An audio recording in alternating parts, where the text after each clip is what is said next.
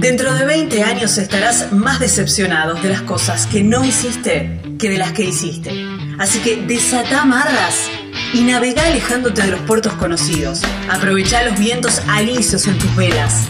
Explora, soñá, descubrí, viajar. Porque la vida es corta y el mundo es enorme. Si no es ahora, ¿cuándo? Estás escuchando Viajero Frecuente. No importa la pregunta, la respuesta es viajar. Deja que el mundo te sorprenda. Disfruta del camino, no hay prisa en llegar. Y respira en la naturaleza. Viajero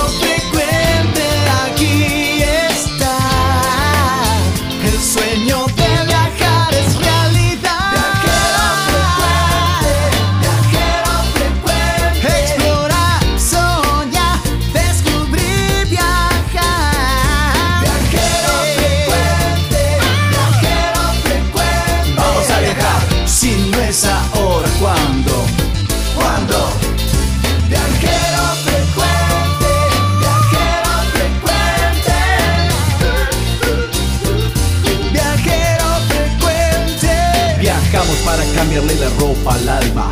Tienes que tomarlo con calma. Un gran viaje que te entrega al cielo. Siempre comienza con un paso pequeño. A tu sueño, dale, dale vuelo. Y viajero frecuente te dirá que hay de nuevo.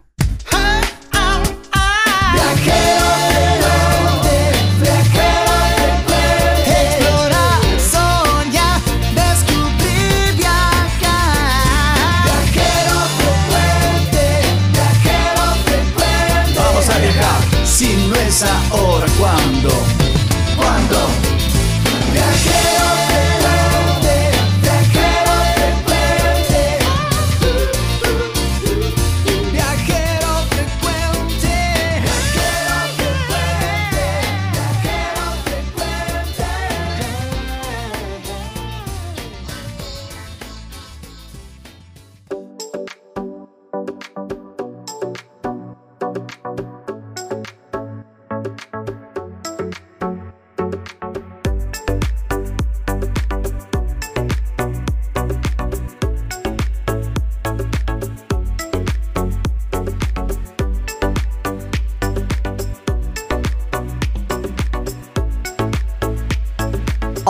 Hola, hola, bienvenidos a un nuevo programa de Viajero Frecuente Radio. Aquí, por dos horitas, vamos a estar hablando de algo hermoso. ¿A quién no le gusta viajar? A todos, creo que a todos nos gusta viajar. Si no es viajar, eh, bueno, con un auto, en colectivo, en tren, en avión, bueno, aquí les proponemos viajar a través de las palabras. Ya casi arrancando febrero, ya casi así. Todavía nos quedan un montón de fines de semana. Hay gente que ya se fue de vacaciones y dice, no me hablen de, de viajes, que yo ya fui y ya volví. Hay otros que dicen, no, vamos, vos a lo mejor fuiste del equipo que estuvo apoyando ahí en enero para que el resto del grupo disfrutara enero y vos estuviste ahí trabajando y ahora te toca febrero. O sos de los de marzo, ¿eh? que les gusta temporada baja y dicen, no, yo me voy en temporada baja que sale todo mucho más barato y disfruto igual. Y también, ¿eh? De ese equipo aquí estamos bancándolos y siempre tirándoles, dándoles, dejándoles data para ir marcando en ese mapa, no sé si virtual o no, yo te aconsejo que no sea virtual. Armate un mapa, buscate un mapa de la Argentina y anda haciéndole así crucecitas, marquitas, clics o después vas poniéndole el nombre y después como hago yo, una vez que los visitos, los remarco diciendo, bueno, listo, esto ya lo conocí, ya lo disfruté y hay mucho que he disfrutado en este último tiempo. Así que es un buen consejo porque ahí te va marcando el horizonte. Entonces decís, bueno, a ver, este fin de semana tengo una semanita, tengo, tengo el fin de largo que vienen unos cuantos largos y unos doble XL también. Y decís, bueno, a ver, tantos kilómetros, esto lo puedo hacer, esto, ir armando, ¿eh? ir armando el cronograma de viajes de todo el año. Bueno, Gaby Jatón es mi nombre, Lucas Giombini es quien edita este programa. En esta oportunidad vamos a hacer 1360 kilómetros. ¿Por qué?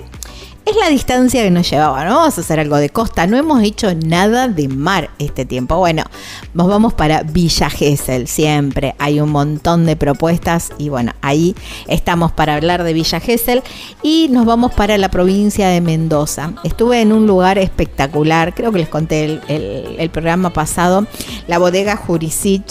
Si van a Mendoza, les recomiendo hacer la visita con, la bodega de la gente de, bodega Jurisic, porque eh, ahí está Federico, que es el enólogo, que es quien te hace la visita guiada. Pero también está Juan Marcos, que es el papá, que eh, se dedica a la apicultura. Bueno, la visita guiada es espectacular. Se van a sorprender. Es de lo que vamos a estar hablando hoy y no les voy a espolear demasiado porque van a decir, no, no puedo creer. Cuando vean después Voy a ir subiendo imágenes, no quiero ir subiéndolas ahora, pero sigan en nuestras redes sociales porque van a decir, ¿qué hizo esta mujer? Bueno, ahí estuve yo, haciendo toda esta experiencia que la verdad que es maravillosa. Y además tienen cabañas para quedarse ahí que son hermosas, preciosas. Bueno, eso es lo que viene en Viajero Frecuente Radio. La viajera, una viajera que recordamos hace un tiempo y la verdad que hicimos una muy linda nota con Maru, Marulandia, así la encuentran en las redes sociales. Y la verdad que una nota muy inspiradora y para soltar un montón de miedos. ¿eh? Y por eso quisimos recordarla en este modo verano que, bueno, que vamos así como recordando las lindas notas que hicimos durante, durante el año pasado. Bienvenidos a Viajero Frecuente Radio. Aquí estamos y aquí seguimos.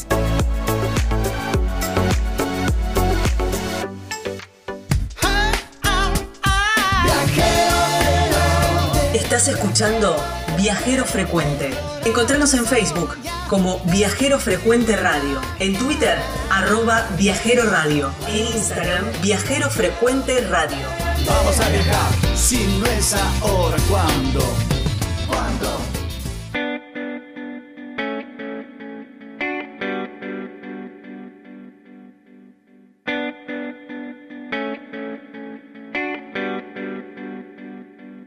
Estamos en Viajero Frecuente Radio y de esta manera nos encuentran en todas las redes sociales.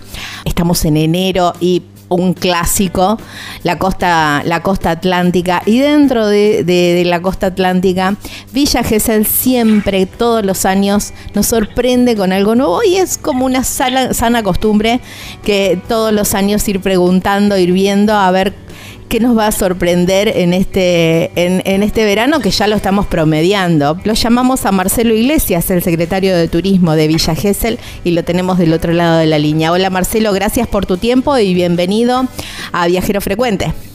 Hola, ¿qué tal? ¿Cómo están? Bueno, un gusto en esta temporada 2023 estar, estar en Viajeros Frecuentes. Eh, un saludo a toda la audiencia y bueno, aquí estamos disfrutando y trabajando en esta temporada de verano nuevamente. Una temporada que viene bárbara, con una ocupación perfecta y, siempre con nuevas propuestas, ¿no? Siempre es un destino que ustedes permanentemente se están renovando y están proponiendo nuevas cosas. Sí, sí, totalmente. Bueno, esta temporada obviamente nos toca eh, eh, ya vivirla con todas las propuestas que, que la ciudad va desarrollando. Por ejemplo, en este enero eh, hubieron, eh, tuvimos cargados en la página web 800 eventos gratuitos, casi eventos por día. Eh, y febrero tiene prácticamente, si bien es un poquitito menos, creo que está en 650, o sea que te da 20 por día prácticamente.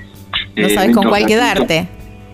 Exacto, para todos los gustos. Creo que, que, ahí está en la experiencia, ¿no? De aquel eh, haciendo alusión al viajero, ¿no? Quien, quien va caminando en su viaje va buscando eh, determinadas actividades que, le son afín, así que tratamos de que el abanico aquí de, actividades sea nutrido. No se podemos hablar del bosque fundacional, sus 15 hectáreas, que tiene una cafetería eh, literaria con, con, shows acústicos en su centro, que es obviamente un perfil, luego tenemos la rambla, las playas, eh, tenemos la Reserva Natural Faro Querandí con sus senderos ecoturísticos, que es otro perfil. El Sendero Botánico de Mar de las Pampas, no nos olvidemos, ¿no? Mar de las Pampas, Las Abiertas y Mar Azul, que, pertenecen al partido. Este, tenemos en, Mar de las Pampas el Sendero Botánico, en Mar Azul la laguna peatonal, muy, muy característica con la identidad de Mar Azul de simple y natural. Eh, sí, uno va descubriendo también, ¿no? Lugares, porque a veces pasa digamos, como, como turistas, como viajeros, que tendés a hacer el mismo recorrido para porque ya lo conoces y ya te, te ubicás, entonces sabes que en determinada esquina está esto, está lo otro, de ahí doblás o no, y ahí tenés el hotel o el departamento, bueno, más o menos uno, y en cuanto te perdiste dijiste, che, pero mira qué bueno, mira qué lindo negocio, mira qué lindo bar, qué linda, mira qué linda vista, y está bueno perderse para, para encontrar, ¿no? Totalmente, es, es un ejercicio que, que creo que es casi inconsciente que sucede, como vos decís, ¿no? Eh, pero cuando lo volvemos consciente nos damos cuenta de una característica hermosa de, de Villa Gesell es esa.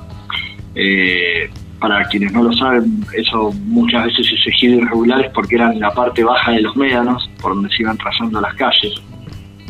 Entonces, de esa forma quedaba el médano en el medio y no había que comerlo para, para, para cruzar con una calle, así que se le daba toda la vuelta al médano y, así todas las partes más bajas fueron las que fueron terminando siendo las, las calles más húmedas, ¿no? También ante la lluvia era la parte más transitable.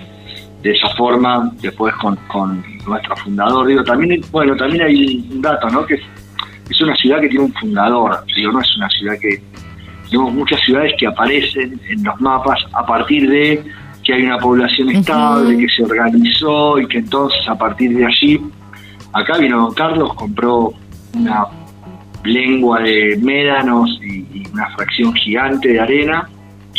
Eh, y bueno, a partir de allí eh, él empieza a transitar un camino que termina con la golondrina, la primera casa turística, y luego se va desarrollando su villa, Villa Gesell, en la villa de, de Gesell.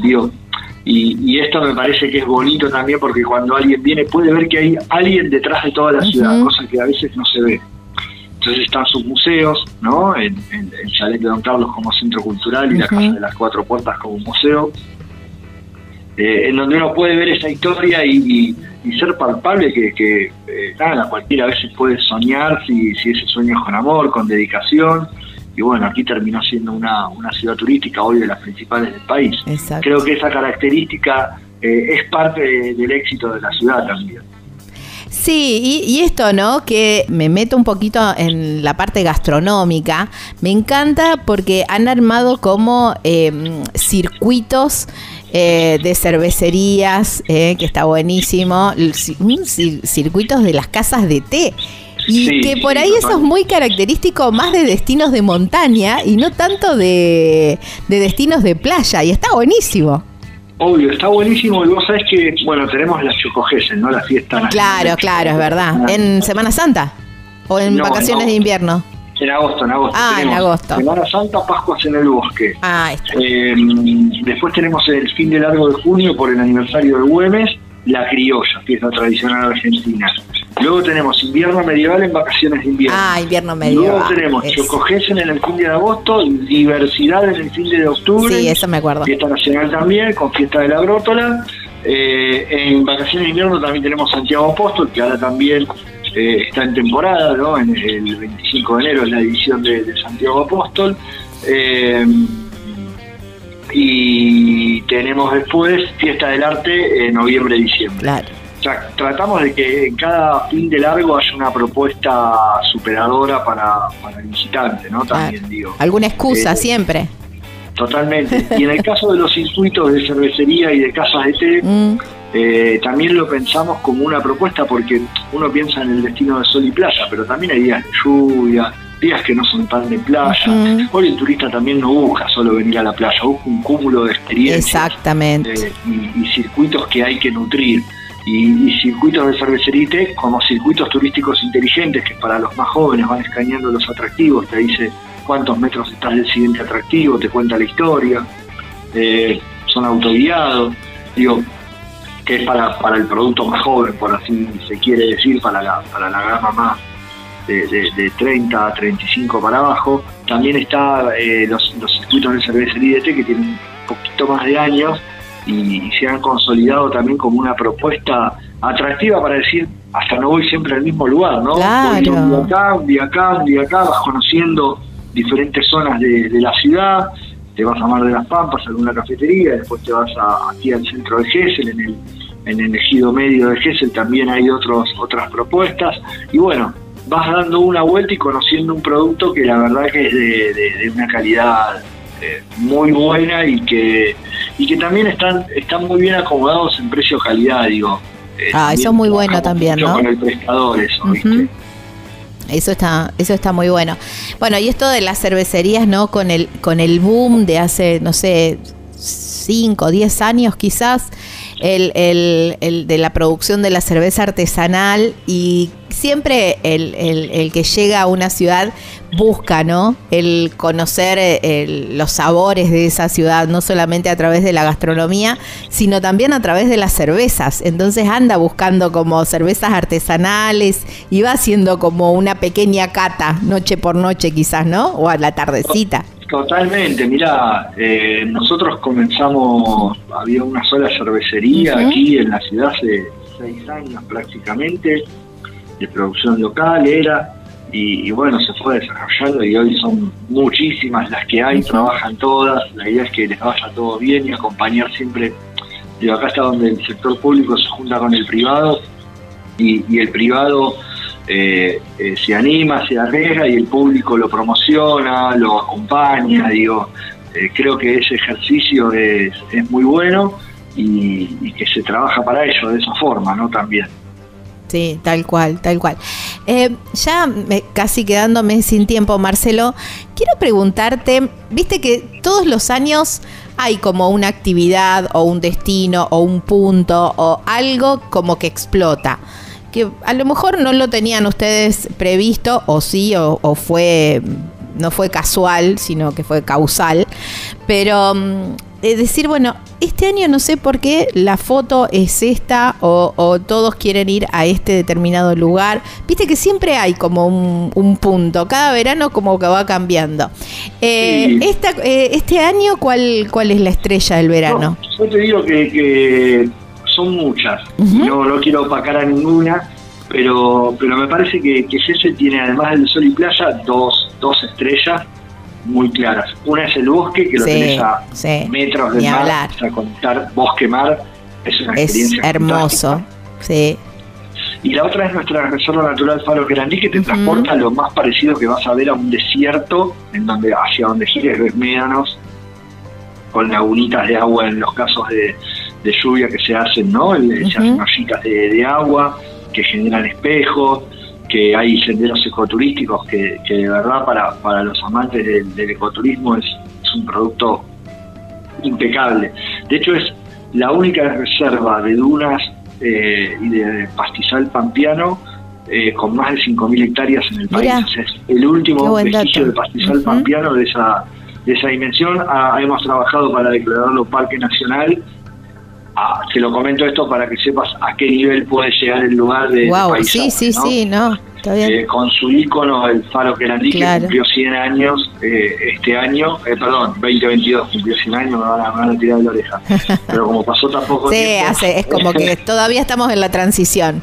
claro, cumplió 100 años y, es monumento nacional, está, pronto, no sé si ya fue declarado o no en, estas, en estas semanas, pero pero estaba en ese camino. Eh, creo que eso y, el bosque eh, son, son dos perlas constantes de, la ciudad para verano para invierno, ¿no? Para el calendario invernal que antes hablábamos, creo que, que también. Y, y, después, para, para, mí es eh, la, foto, no sé, puede ser en el acceso a nuestra ciudad con el VG, eh, que hay con la silla eh, aumentada, como tienen muchos destinos. En el muelle tenemos lo mismo también para la familia.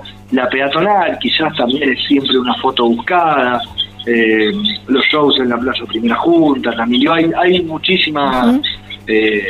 muchísimas actividades que, son buscadas, pero estas dos te las marco como las principales en cuanto a, al, destaque que uno les puede dar. Qué bueno y qué lindo, ¿no? También eh, lo que decís que los, los dos puntos más importantes que vos estás marcando tienen que ver con la conservación de, de, la, de la flora y la fauna autóctona, ¿no? Y eso está buenísimo que los destinos cuiden y, y, protejan estos lugares. Sí, totalmente, es un esfuerzo constante además, no, no, no, se, eh, no se consume en una acción, eh, son, son políticas públicas que se llevan adelante para este, para trascender, seguramente siempre hablamos ¿no? con algunos funcionarios y decimos el resultado de esto no lo vamos a ver nosotros, seguramente lo van a ver nuestros hijos. Y tener esa conciencia es el ejercicio que hay que hacer para poder preservar también, ¿no? Digo, eh, a veces eh, algunos, algunos eh, rumbos pueden temblequetear, pero cuando uno piensa en ese objetivo de, las generaciones futuras es donde no hay dudas, y todos tiramos para el mismo lado. Sí, eh, importantísimo. Y ustedes también tienen una política muy de, de, cuidar el medio ambiente, el cuidado de las playas. Bueno, el hecho de playas adaptadas, que ya viene hace bastante tiempo que lo tienen. Y eso está buenísimo y habla muy bien del destino. Digamos, un destino que es justamente apto para todo público. Sí, mira, Gessel fue pionero en remover bañarios de cemento de, la playa, por ejemplo, en toda en toda la Argentina, te diría. Eh, sí, me acuerdo que eso generó A, que se hagan nuevos balnearios que eran de madera, entonces se le, se le incluyó una normativa de accesibilidad en ese momento, lo cual potenció la accesibilidad también para personas con capacidades diferenciadas. Eh, esta temporada comenzamos entregando eh, ocho sillas anfibias a, diferentes prestadores, así que cada prácticamente 600 metros de frente costero tenés una silla anfibia adaptada a disposición de quien esté en playa pública para uso gratuito o quien esté alojado en el balneario. Presentando el certificado de discapacidad, este, puede acceder a la silla, utilizarla y devolverla gratuitamente al balneario, eh, lo cual creo que es un destaque nuevamente de, la accesibilidad este, a nivel ciudad que, no tiene precedentes. Sí, sí, sí, eso se, se, se agradece muchísimo y es impresionante lo, digamos, también es un punto donde mm, alguna familia que tiene un miembro de esa familia con, cierta discapacidad motriz, más que nada, em, elige, puede elegir ese destino con tranquilidad, saber que todos los miembros de la familia lo van a poder disfrutar. Y eso está buenísimo. Sí, sí, y, te agrego algo, o sea, más allá de eh, a veces de, una acción de políticas públicas, además, el, eh, ver la experiencia de esa persona que, que, llega al mar después de andar a saber cuánto tiempo o por primera vez en muchos casos y que tiene una sensación de libertad y disfrute eh, total de, esa experiencia, ver desde la cara, ver el momento de la familia, eh, lo paga todo. Sí, tal cual. Hasta me, emociono cuando lo digo porque, porque de verdad que el día que no me emocione eso, bueno, no, no, no estaré más. Eh, te quedaste sin corazón, Marcelo. Claro, claro. Eh, te vas a quedar ese día, te quedaste sin corazón. Sí, totalmente. No, no, no, no consigo que mm. llegue, de hecho. Eh, pero bueno, uno, uno tiene que trabajar para eso y vivir esa experiencia. Yo invito a cualquiera que esté escuchando y diga, bueno, que, que cualquier funcionario que pueda que vaya a un lugar donde haya accesibilidad y y se quede ahí a mirar una experiencia de una, de una persona que por primera vez puede realizar esta, esta, esta experiencia y se va a dar cuenta que todo lo vale, o sea, que, todo el esfuerzo que uno le pone para, eh, para lograr. Nosotros trabajamos mucho con la Agencia Nacional de Discapacidad para estas políticas también, ¿no? Con Andis, la agencia Andis que eh, siempre nos ha, nos ha acompañado y nos ha asesorado. Eh, y digo, a veces uno no dimensiona cuánto le podés cambiar la vida a alguien con eso y de verdad es mucho. Genial, genial. Bueno, Marcelo, agradecerte muchísimo por tu tiempo, felicitarte también por el destino, porque está precioso, porque tiene miles de propuestas como vinimos hablando recién y, y por esto también, ¿no? Por ser tan inclusiva y eso se valora muchísimo. Te mando un abrazo, un abrazo enorme. Bueno, muchísimas gracias, un saludo para vos, para toda la audiencia, que, tengan una excelente temporada y que este, también sea, un buen año para todos y todas. Bueno, abrazo enorme. Bueno, estábamos hablando, qué lindo que está Gessel, por favor. Estábamos hablando con Marcelo Iglesias, secretario de Turismo de Villa Gesell, aquí en la costa argentina. Cuando andes por Calingasta, por Barreal, tenés que ir a Pampa Leoncito y por supuesto hacer carrobelismo. No, no, no, es alucinante, una experiencia maravillosa con la gente de Don Toro. ¿eh? Ahí mm, está Vanessa que te lleva, por supuesto. Y es espectacular, súper seguro, por supuesto, porque tiene toda la experiencia. No, no, no, es maravilloso. Me encantó, me encantó hacer carrobelismo, me quedé me hubiera quedado horas, le decía a Vane, me quedaría horas dando vueltas en ese lugar que es gigante, Pampa en Leoncito, ahí en la, en la provincia de San Juan. Don Toro, carrobelismo Don Toro, ¿eh? así los encontrás en las redes sociales. Por supuesto, podés llamar a Vane o mandarle un WhatsApp al 264 50 62 308 y si no, mandar un mail a dontorobarreal.gmail.com, pero contactate por las redes sociales que lo vas a, lo vas a encontrar. Ahí en Barreal, ¿eh? una experiencia increíble. No dejes de hacerla, por favor, no dejes de hacerla. Apta para todo público, todo el mundo la puede hacer, hasta los más pequeños. Es muy segura, pero muy, pero muy divertida. ¿eh? Carrobelismo en San Juan, Carrobelismo Don Toro. Si no es ahora, ¿cuándo? No importa la pregunta, la respuesta es viajar. Deja que el mundo te sorprenda. Disfruta del camino, no hay prisa en llegar. Y respira en la naturaleza. Viajero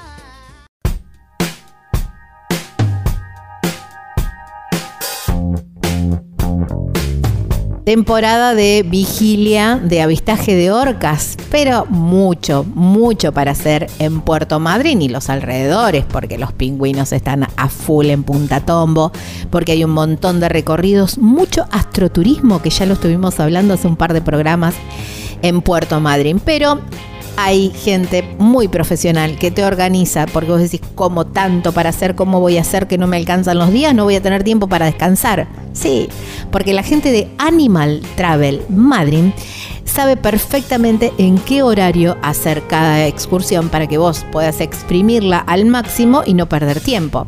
Animal Travel Madrid, así los encontrás en las redes sociales. El teléfono para contactarte, para hablar con las chicas, es el 280 477 7019, por supuesto, teléfono o WhatsApp, y la página web que es súper completa, que vas a encontrar un montón de información con toda la descripción de las excursiones y todo eso, que es www.animaltravel.com.ar. Si no es ahora, ¿cuándo? No importa la pregunta, la respuesta es viajar. Deja que el mundo te sorprenda. Disfruta del camino, no hay prisa en llegar. Y respira en la naturaleza. Viajero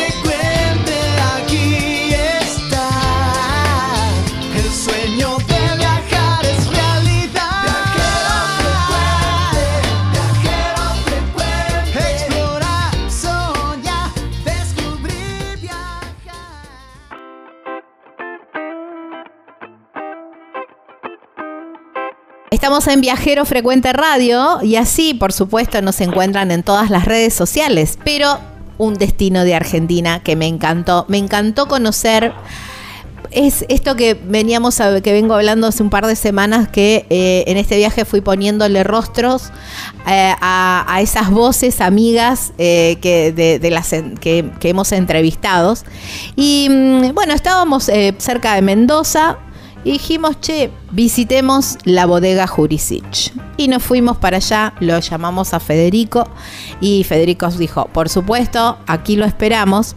Y llegamos a un lugar precioso. El lugar se llama Lulunta. Yo no lo tenía en el GPS, la verdad que no lo, no lo, no, no, no lo conocía. Era como que siempre iba del otro lado de la ruta y nunca para este lado, en el departamento de Maipú. Les recomiendo el lugar porque es muy lindo. Y una calle arbolada, no, no, de ensueño. Ahí está la bodega Jurisic, pero también está la apícola Jurisic. Y ahí me encontré con Juan Marcos. Juan Marcos, divino. Es el papá de Federico, el enólogo de la bodega Jurisic. Y Juan Marcos está a cargo de la apícola. Bueno, lo que sabe ese hombre, no, no sé si lo vamos a poder resumir en estos 15 minutos de nota que tenemos, porque la verdad que la visita guiada fue muy larga, muy extensa, pero para nada cansadora, todo lo contrario, era como seguir charlando y más conocimiento y bueno, es como que me hice un curso acelerado de abejas. Entonces dije, Juan Marcos, yo te tengo que tener en el programa y por eso lo tengo del otro lado de la línea. Hola Juan Marcos, gracias por tu tiempo y bienvenido a Viajero Frecuente. Muchas gracias y no, agradecidos somos nosotros porque bueno, eh, es bueno que haya alguien que se interese por las economías regionales y por mostrar esos pequeños nichos que por ahí pasan desapercibidos justamente porque son pequeños, pero no dejan de ser interesantes y, enriquecedores. Ni hablar, ni hablar. Bueno, eh, dentro de eso, de, la visita, después me traje una miel, una miel de Lulunta, que eh, según eh, la cata de mi hijo, que es muy buen catador de mieles, dijo, mami, esto es una droga, me dijo así, pero si no puedes dejar de comerla y de hecho se la comía cucharadas. Y eso habla muy bien de, las mieles de, la familia Jurisic.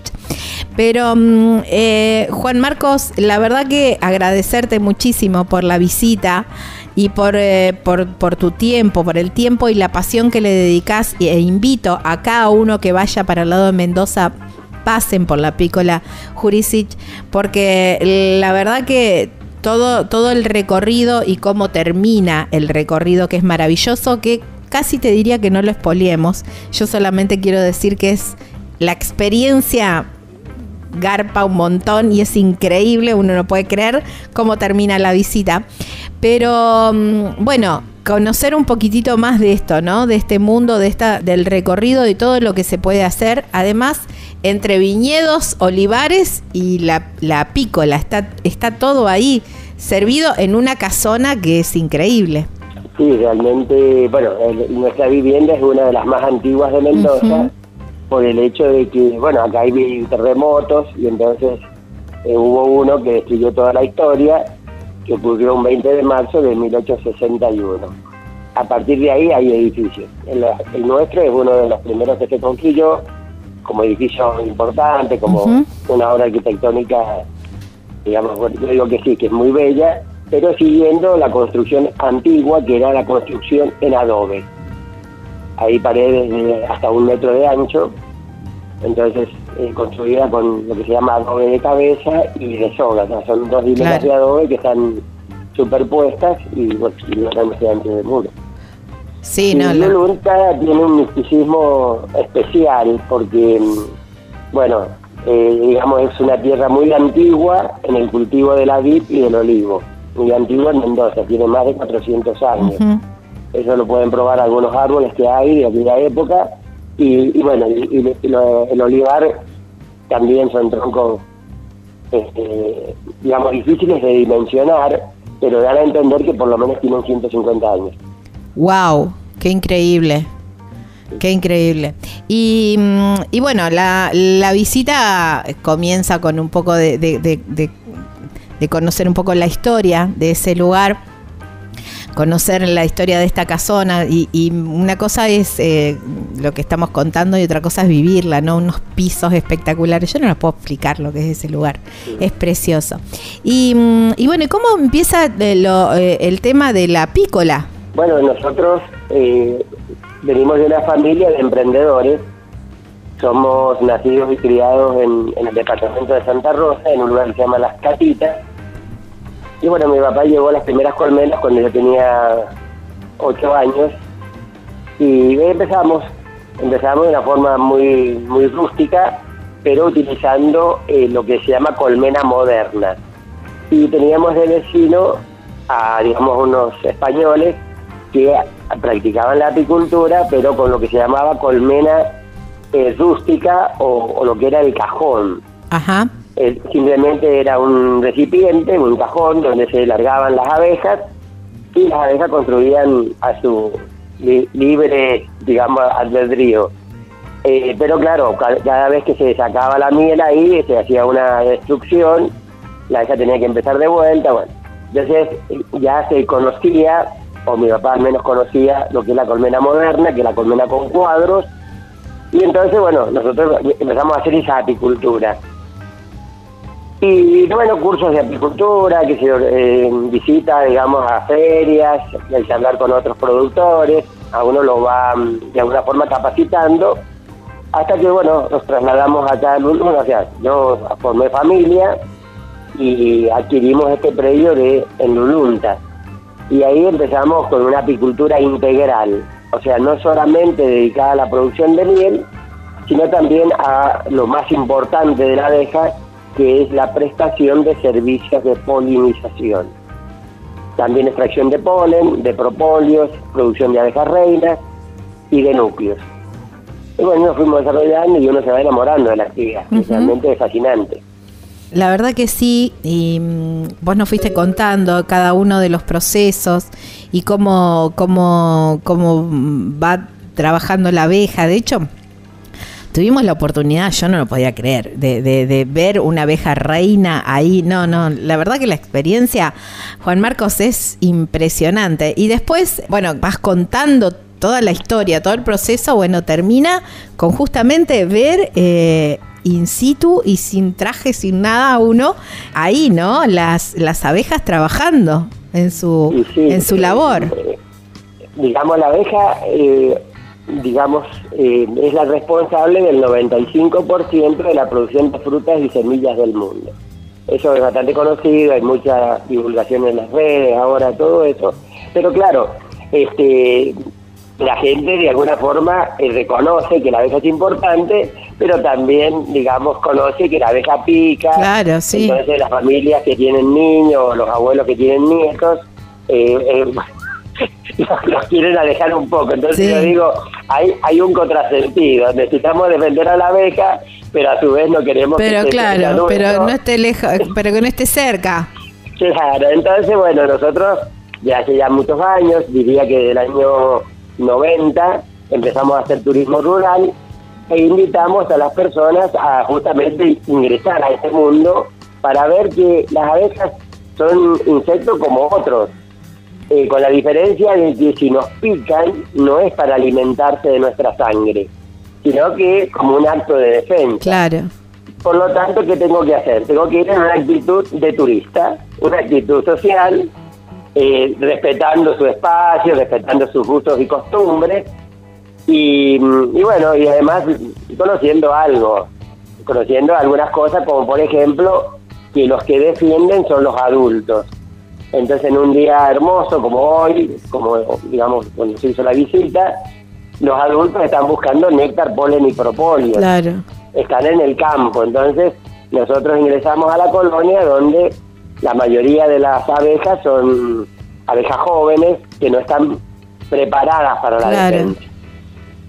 Así que bueno, un poquito eso, eh, o sea, el conocimiento a, a, disposición de las personas y para que se viva una experiencia que sí, es única en el mundo. Sí, tal cual. Eh, digamos, personas que no son apicultores, eh, ingresar a ese mundo sin equipamiento, eh, yo creo que no, lo he encontrado. No, no, no, sí, es más.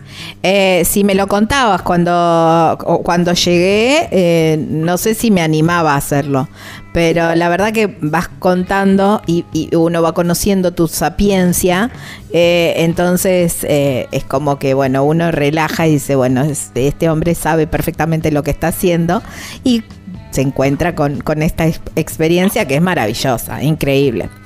Y bueno, por supuesto, después la visita continúa con Federico, que ni hablar eh, de todo el recorrido por la bodega y después la degustación. Así que es como una...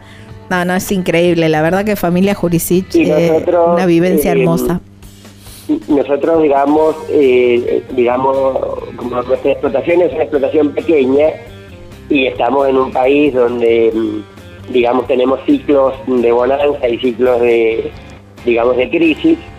Entonces nos vimos obligados a sacar el máximo provecho posible de todo lo que hacemos. Claro. Entonces, como tenemos acá una hectárea de, de vides, dijimos, ¿por, ¿por qué vender la uva si podemos elaborar vino? Y así que bueno, comenzamos con la elaboración de vino y, y nos dimos cuenta de que, como es un viñedo muy antiguo, existían 14 variedades de uva. Pero claro, y cuando empezamos nosotros estaba el auge del Malbec. Así que fuimos seleccionando el viñedo por Malbec, pero eh, tuvimos la precaución, o no sé, de alguna forma la iluminación, de dejar al menos dos ejemplares de cada una de, esas 14 variedades. Así que también sí, le mostramos a las personas, eh, bueno, Bonarda, Cabernet, Sultamina, hay una variedad que se llama Malvasía Mendoza, que es muy poco conocida, eh, Pedro Jiménez, Sultamina, Balancí, Almería, bueno, eh, realmente las variedades viejas, digamos, las variedades que yo digo que hicieron famoso a Mendoza al menos Claro. en la elaboración de aquellos vinos que llamábamos común de mesa o vino fino. Claro, tal cual. La verdad que está buenísima la visita a la bodega, se las recomiendo porque es... Yo tengo mucho recorrido de bodega, pero la verdad que la de ustedes me encantó. No sé la cantidad de horas que estuvimos charlando con, con, con Federico, porque también me hizo un curso intensivo de, de vinos. Quiero ya empezar a hacer mi vino.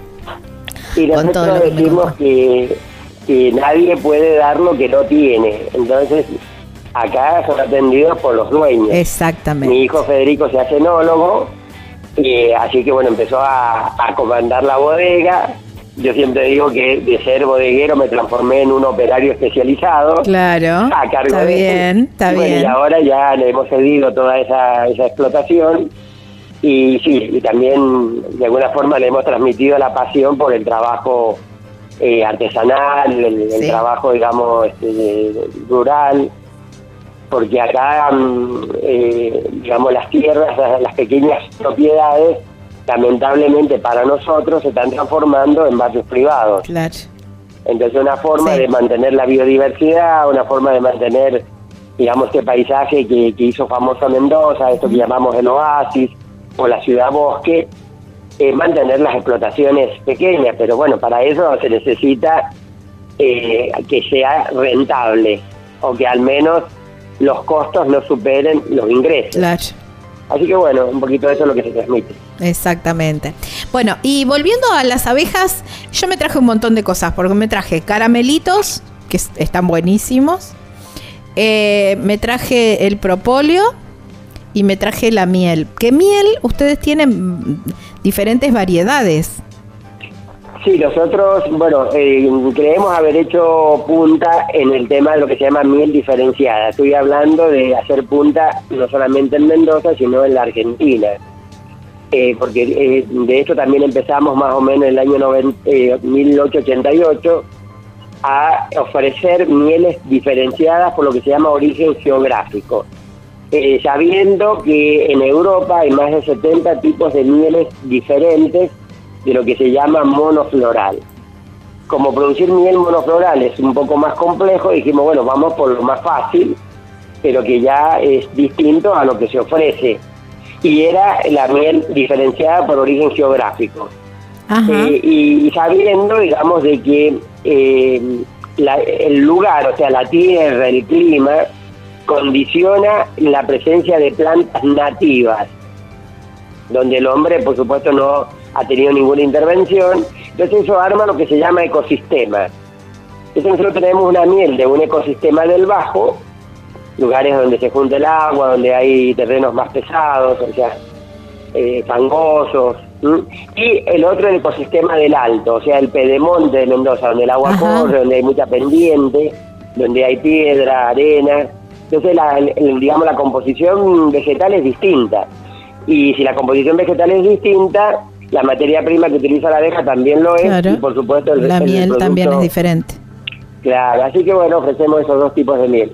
Y después tenemos una de área cultivada porque bueno, seguimos haciendo servicio de polinización, así que cuando llevamos las colmenas a los cultivos, bueno, también obtenemos una miel de, de área cultivada. Claro. Esa miel normalmente la destinamos a uso industrial. Ajá. Tenemos una buena cantidad de clientes que nos compran para mm, elaboración de cerveza, elaboración de galletas o alfajores de miel Ajá. eh, o otros usos en la industria. Claro. Está. Eh, bueno, los caramelitos que son muy buenos para la garganta. Y. Y las mm, pastillitas de pro- nosotros hacemos pastillitas de propóleo. Eso. En realidad eso lo aprendimos en Santiago del Estero, en un curso que no, en esa época lo daba el doctor Mario Bianchi, lamentablemente falleció, eh, pero hizo muchísimo, muchísima mm, tarea de difusión de lo que es usos y propiedades del propóleo y también, digamos, difundió la técnica de elaboración artesanal. ujú. Eh, venía gente, era, era un curso internacional, venía gente de Brasil, de, de Uruguay, de, de Bolivia, Perú, bueno, eran realmente, digamos, algo, algo muy notable. Este, pero bueno, en algún momento las personas se van, eh, la- los herederos siguieron dando charlas y demás, pero bueno, el que hizo famoso estos cursos fue este doctor Claro. Mario Bianchi, así que ahí aprendimos a hacer las que se llaman pastillas de propóleo, y es un producto elaborado a temperatura ambiente, a diferencia del caramelo, que Ah, se elabora más o menos claro. a 170 grados de Claro. temperatura y eso hace que pierda algo de las propiedades. Ah, buen propóleo. dato. Buen dato ese. Bueno, y después tienen el, el, el propóleo. El propóleo en tintura, sí. Tenemos la tintura de propóleo al 10%, eso es mm, tradicional en el mundo, o sea, es una receta universal.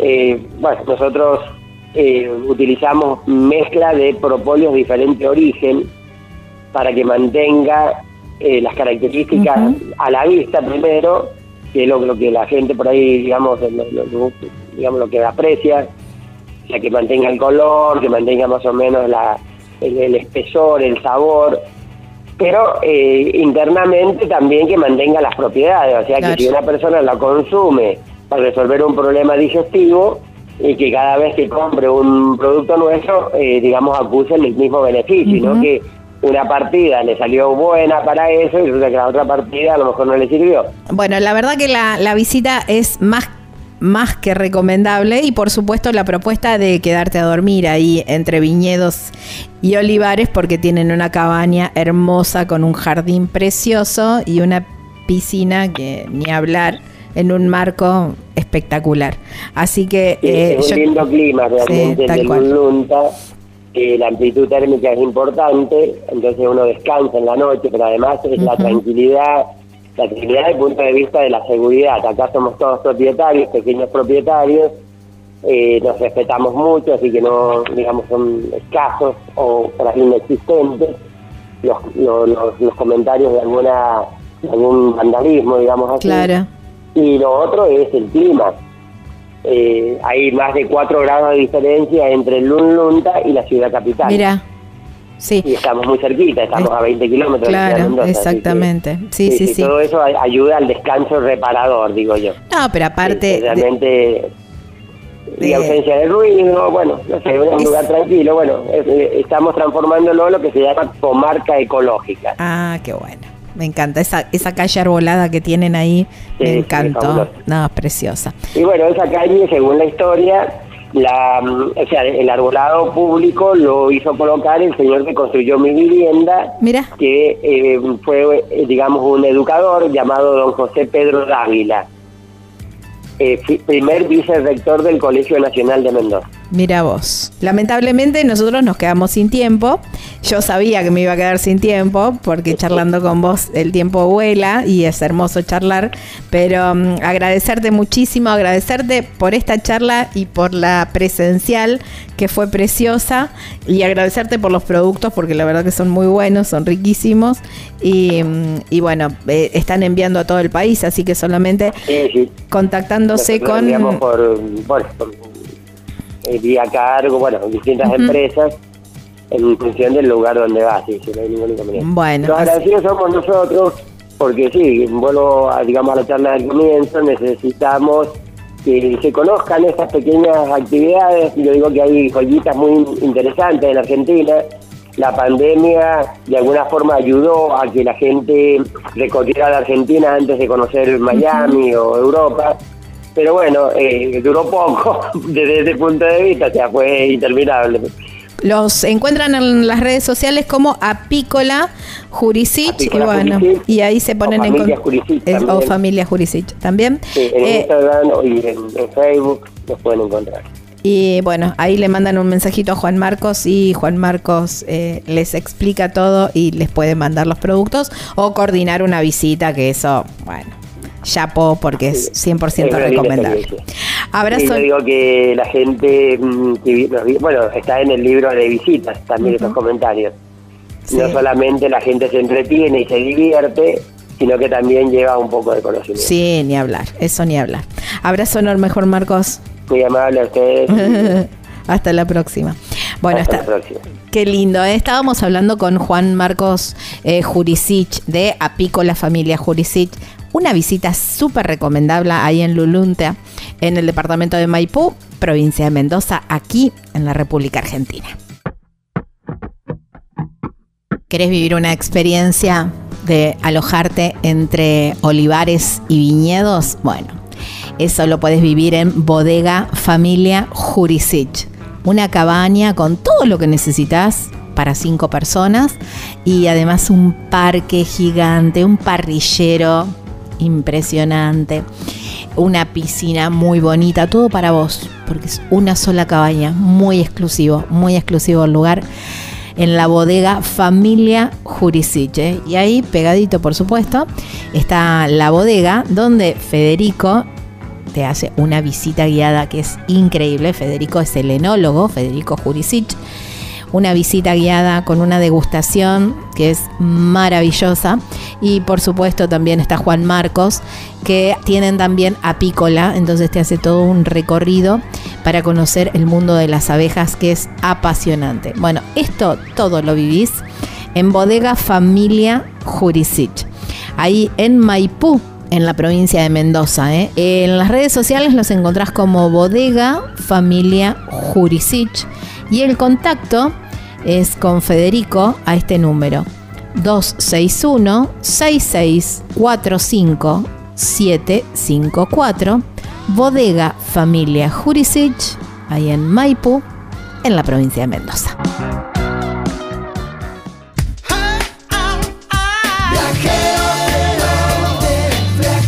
Viajar es la respuesta, no importa cuál sea la pregunta. Estás escuchando Viajero Frecuente.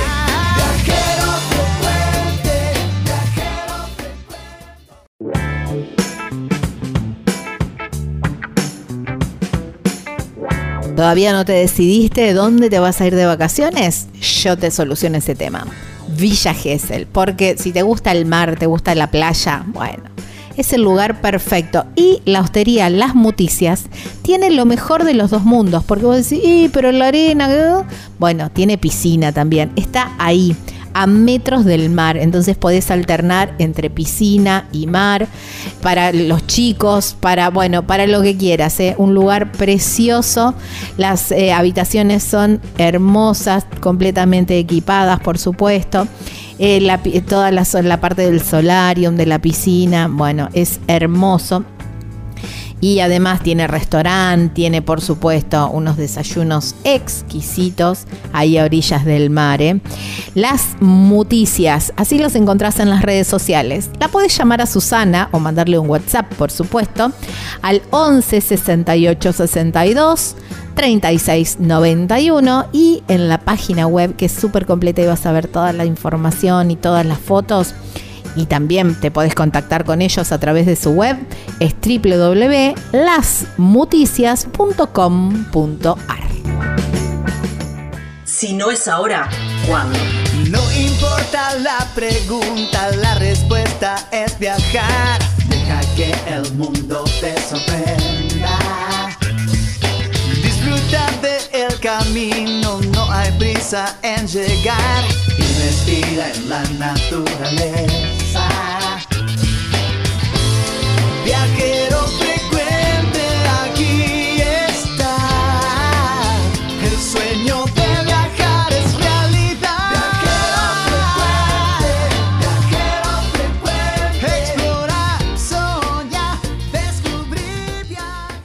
Hoy en Viajero Frecuente, aterrizamos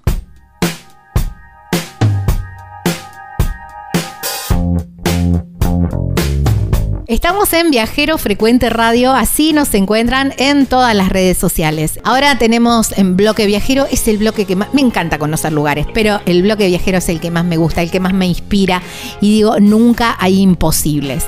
Y la viajera de, de esta semana se llama Maru, es una chica, es una viajera, me encanta, me encanta entrevistar mujeres que viajan solas, súper empoderadas, algo que quizás hace un montón de, hace unos años atrás no era tan común y ahora es, es realmente cotidiano y es hermoso que, mm, que esto pase. ¿eh? Ella se llama Maru, Maru Usei, así, mm, así se llama, pero en las redes la encuentran como Marulandia largó todo, se decidió a viajar, está muy vinculada con el arte, pero la tenemos del otro lado de la línea y le vamos a preguntar todo a ella. Hola Maru, gracias por darnos un ratito de tu tiempo. Hola, muchas gracias a vos por darme este espacio y comentar un poquito de qué se trata de viajar. El viajar, ¿no? ¿Cómo, cómo apareció, cómo picó, siempre pregunto, ¿no? Este virus, este bichito viajero y esta, estas ganas, ¿no? De, de salir.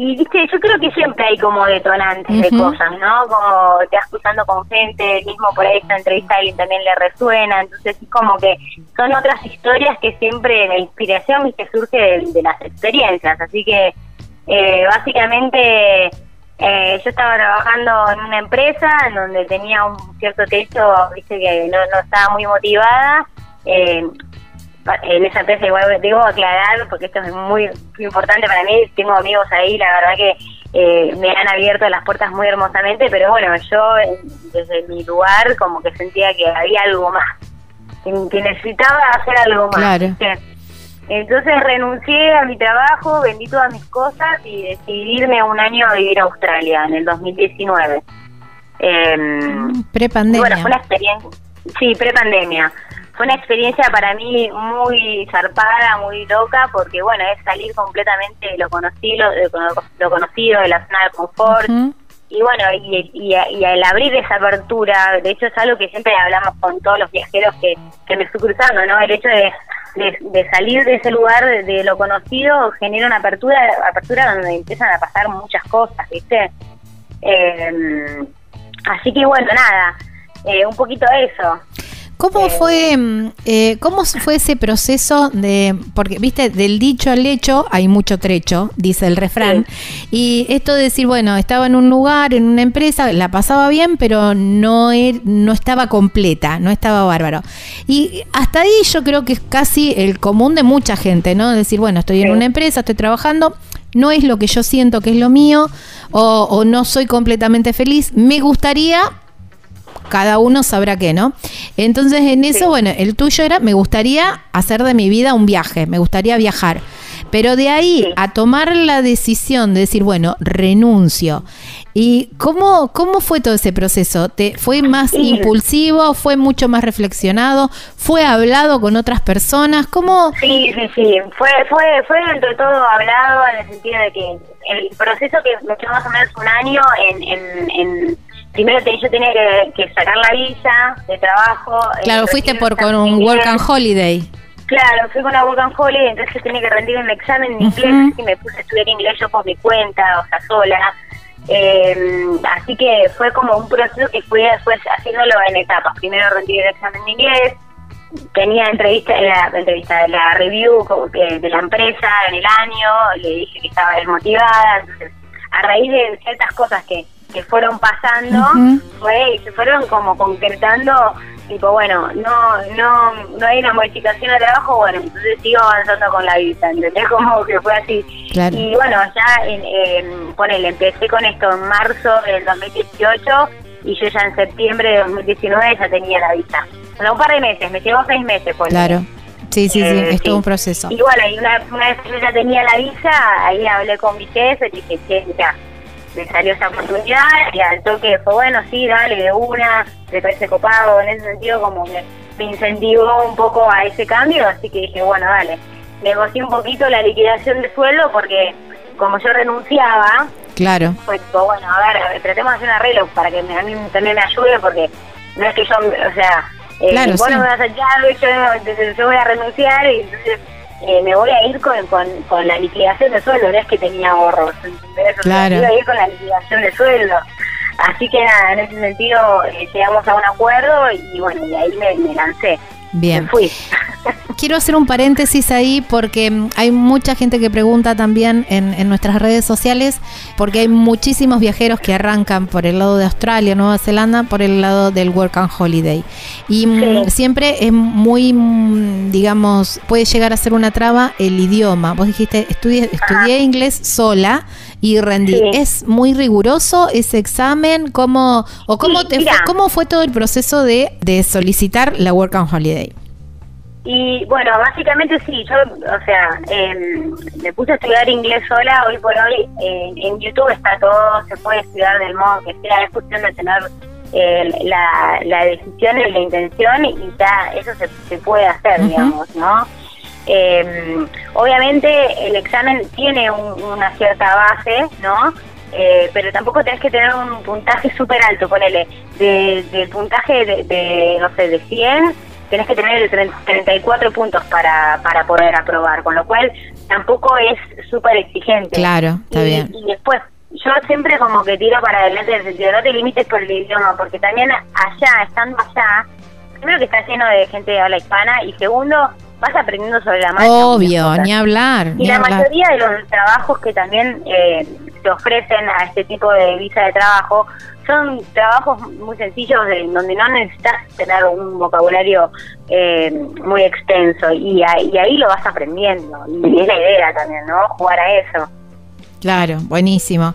Bueno, Yo digo que mi inglés mejoró muchísimo estando allá, porque nada, viste, estando acá sabíamos Obvio, estudiar claro. y todo, pero con la práctica eso se mejora muchísimo. Sí, sí, sí. Aparte, bueno, si eh, te encontrás con que solamente podés hablar, te encontrás con un grupo de gente que solamente habla inglés, de alguna manera tu cerebro se las va a arreglar para, para Sí, empezar a- a tirar las palabras.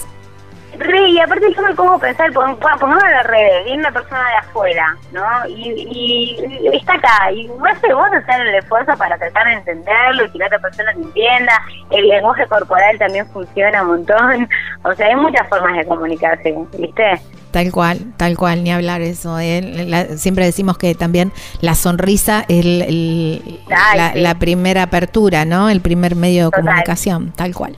Total, bueno, total. te fuiste, mm, volvamos ahora, y te fuiste a Australia Sí. y empezaste a trabajar ahí. Y, Sí, dij- ¿eh? y ahí sí te diste, wow, esto es lo mío. Eh, bueno, fue muy loco todo lo que pasó en realidad, ¿no? Porque, o sea, voy a tratar de hacer un breve resumen, pero yo me fui, viste, con, con la cabeza así como el cuadrado, dije, voy a soy diseñadora gráfica, voy a conseguir un, un laburo de diseño allá, bla, bla.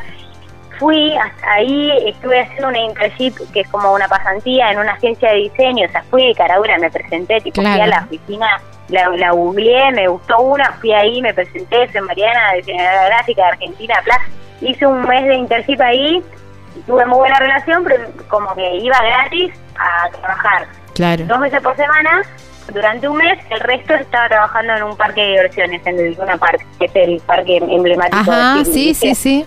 Entonces iba haciendo las dos cosas y pasó un mes en donde en el, en Luna Park me preguntaron si quería seguir trabajando y al mismo tiempo yo en la agencia, bueno, che, ¿qué onda? ¿Qué hacemos? ¿Me contratan o no me contratan? Claro, Y me dijeron como que podía seguir siendo del mismo modo y dije, no, ya fue. claro, no, ahí, tampoco no, regalado. ya está. Entonces justo había un montón de argentinos que se iban para el norte de Australia a extender su segundo año de visa con una especie, o sea, vos para extender tu, segun- tu segundo año de visa tenés que hacer eh, con el pasaporte argentino, puedes hacer eh, trabajo como de, de limpieza, de, de moza, muchos trabajos así que te habilitan la, la posibilidad de tener un segundo año de visa en el norte de Australia, ¿no? Se tiene que cruzar el trópico de Capricornio, hacer ese tipo de laburo para gestionar mi segundo año de visa. Ah, vos, Así que qué nada, buen dato. me la mandé, sí, está bueno eso. Me la mandé y, me, y renuncié, digamos, a, a- al- laburo este de la agencia y al, al parque le dije que no, que no quería seguir y me fui para el norte. Viste la vuelta de la vida, yo no, no me imaginé que iba a pasar esto, ¿no? Claro. Me fui al norte, a un pueblito muy chiquitito que se llama Por Douglas, que, que tiene tipo, es como medio tropical, eh, y muy hermoso, ¿viste? Y ahí conseguí un, un trabajo de eh, limpieza en un camping de caravans. Y ahí Ah, me empecé mira. a limpiar también con un Con un montón de que- viajeros. claro, que viajan en van y que viajan en, en- de- con ese estilo de vida, ¿viste? Claro. Eh, así que bueno, ahí de a poquito se me fue in- introduciendo la movida de- del van y todo eso. Y al final, o sea, estuve trabajando cuatro o cinco meses ahí y el último mes los dueños del lugar habían visto una libretita eh, donde yo tenía dibujos hechos en lápiz. Me dice, che, ¿no te animás a hacernos un mural? Y yo, yo me caí de cara porque, o sea, no me imaginé que me iban a pedir que pinte un mural cuando vieron un cuadro Claro. eh, pintado en lápiz, ¿viste? Como que no, nunca me imaginé esa relación. Y, y bueno, al final terminé pintando un mural en este lugar. Eh, terminé también eh, comprándome una, una van ese mismo, ese mismo mes que estuve ahí trabajando pintando un mural, me compré una van, la arreglé también con ellos, unos divinos, me prestaban las herramientas, todo, Claro. hice un restyling también a, a la a la camioneta que me había comprado, la pinté por adentro, por afuera, le agregué madera, todo en simultáneo. Ay, mientras todo, ¿y todo vos sola? Claro. Qué sí, divina. Y ellos me ayudaron un montón, porque imagínate que ellos tenían todas las herramientas ahí Claro. y elegía tipo todos unos divinos, fueron como muy muy acogedores conmigo. ¿viste? Eh, así que bueno, nada, básicamente una vez que terminé de pintar el mural, arranqué a viajar con mi van en Australia. Y ahí hice toda la costa este, desde Port Douglas hasta Sydney, que son más o menos 4.000 kilómetros, toda la, toda la costa este. Ajá. Y ahí me- propuse, yo ya había trabajado un montón, ya tenía algunos ahorros, y dije, bueno, que, que mi trabajo, que me frene en algún lugar, sea pintar mural. O sea, yo no voy a trabajar otra cosa que no sea pintar murales. Y bueno, y así sucedió, muy loco, muy locamente. Eh, Es que se ya lo habías la- decidido. Ya lo había Ya- decretado. claro, ya lo habías Recién decretado. ahí empecé a entender lo que era el poder de la, del decreto, ¿viste? Como de la intención y los decretos. Recién ahí, a mis 30 años, ¿viste? Re loco. Bueno, yo tengo Eh, 50 y no hace tanto que lo descubrí. Bueno, ¿viste? Así que me, me llevas como escuchando- 20 años. Claro, bueno, pero ese mensaje para para todo el mundo, o sea, hay que darse cuenta que nuestras palabras son muy importantes y que nues- nuestros decretos eh, quedan en algún lado, buenos y malos, por eso hay que ser específico. Tal cual, eso es verdad. Sí, ¿no? Eh, así que bueno, nada, estuve viajando hasta eh, el 25 de enero del 2020, que me volví a Argentina. eh, Ah, justito para te viniste. justo.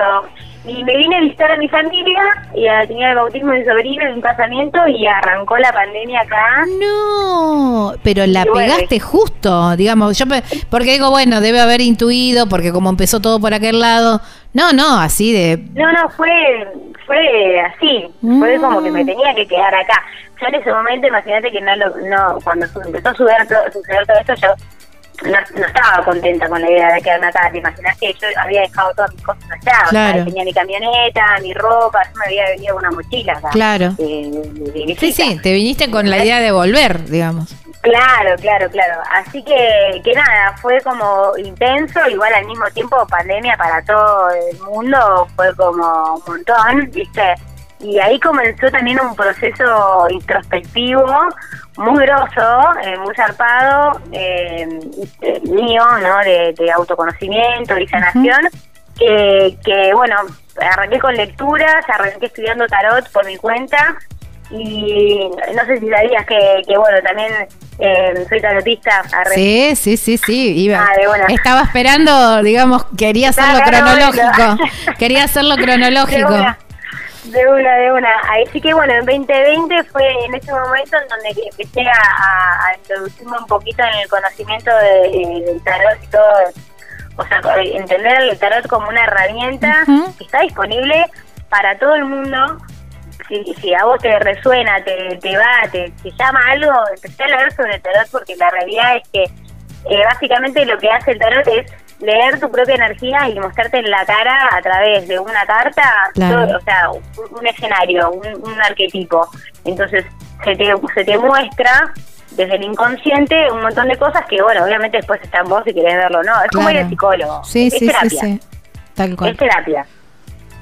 Así que bueno, empecé con eso Y como soy artista y diseñadora gráfica, que ya fue, porque en vez de comprarme un mazo de tarot, porque no me hago uno para mí?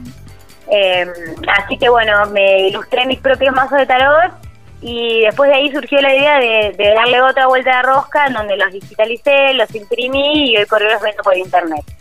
Me- Eh, y bueno, hay algunas otras plataformas que también lo quieren distribuir. Sí, bueno, estuve viendo que lo- los tenés también en F, pa- NFT, NFT, pucha, sí. no me lo quería decir de memoria y no me acordaba. NFT, que es sí. bueno, Lo- todo este sí. mundo de, de, de la cripto y del meta y bueno, y todo esto que no todos tenemos toda la cabeza en- para entenderlo, pero está buenísimo, que es el arte digital. Pará, y, y ¿sabes qué lo curioso de esto? Que también esto de los NFT me los trajo, me lo trajo el viaje también. Mirá. Porque yo viajando por Argentina conocí a una persona que de hecho hoy me voy a juntar voy a ir a un evento en la rural hoy y mañana de NFT. Ah, claro, porque Argentina. claro, porque mm, eh, se, se hace un evento de criptos. De, no, Claro, de meta, hoy de meta. mañana. De meta, hoy y mañana. Así que eh, ahora un rato estoy yendo para allá. Estando en viaje en San Martín de los Andes el año pasado, ya cuando, cuando, bueno, ahí nos salteamos una parte de la historia, ¿no? Pero cuando ya me quedo en pandemia, en un momento eh, vuelve esa- estas ganas de, de volver a viajar en una van y dije, ¿por qué no hacerlo en mi país? ¿No? Como, ¿por qué si lo puedo hacer en otro lugar? ¿Por qué no lo puedo hacer acá? ¿Viste? Eh, rompiendo un montón de barreras de, de seguridad, de. ¿viste? Que- Porque, bueno, viajar sola, una mujer en Argentina, bla, bla, bla, ya fue. Yo, viste, decisión, decreto, me hice traer unos dólares que tenía en la cuenta de allá que me había quedado, me compré una Fiat Ducato del 92, que era lo que me alcanzaba, básicamente, me la hice yo y eh, en febrero del 2021 salí a viajar. Me encanta. Y bueno, y en ese salir a viajar, estuve cuatro meses viajando por el sur y en San Martín de los Andes conozco a una persona que me cuenta por primera vez lo de los NFTs y tipo, ¿qué carajo es eso? Claro. No, no, porque ¿Qué- claro, qué- todo qué me estás sí. diciendo? Este, no, no, aparte cuando me dijiste en el, el año pasado, menos conocido todavía. Porque ahora más o menos Claro. todo el mundo está con el mundo de la cripto, que sube, que baja, que el otro día bajó un montón, que todo el mundo perdió un montón de plata. Bueno, más o menos, no te digo que está todo el mundo empapado, pero ya tenés idea de lo que puede llegar a ser. Pero hace un año atrás, el NFT, no sé yo sí, sí estaba más o menos eh, la gente consciente de todo esto. No, no, claro, claro, totalmente.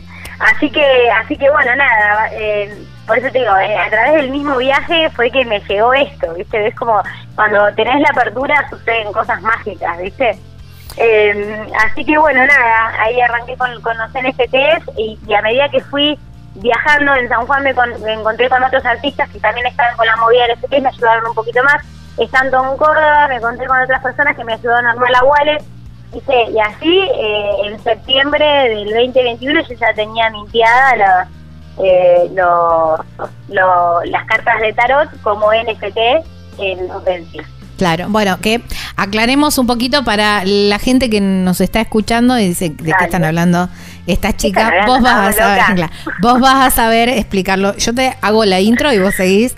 Es arte Dale. digital.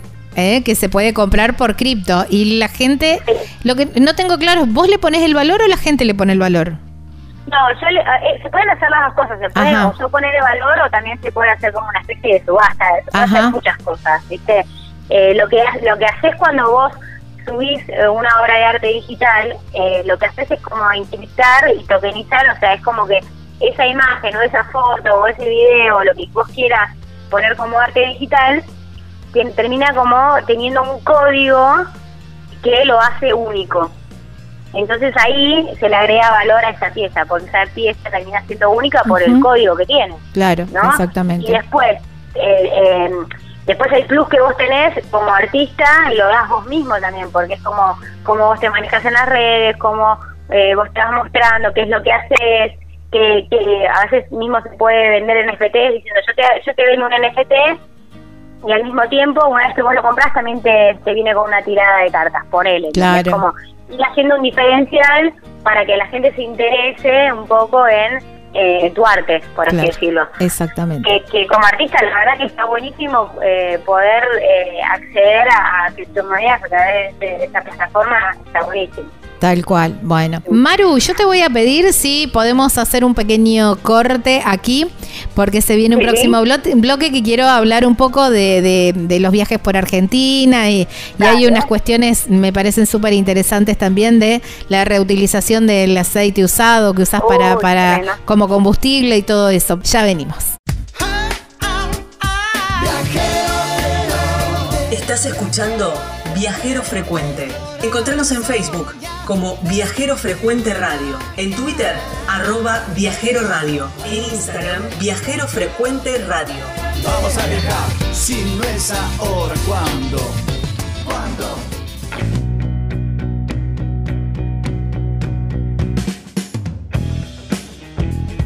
Y si sos bicho de montaña, bueno, un muy buen lugar es Tucumán, con ese camino de las yungas para llegar también a los valles calchaquíes.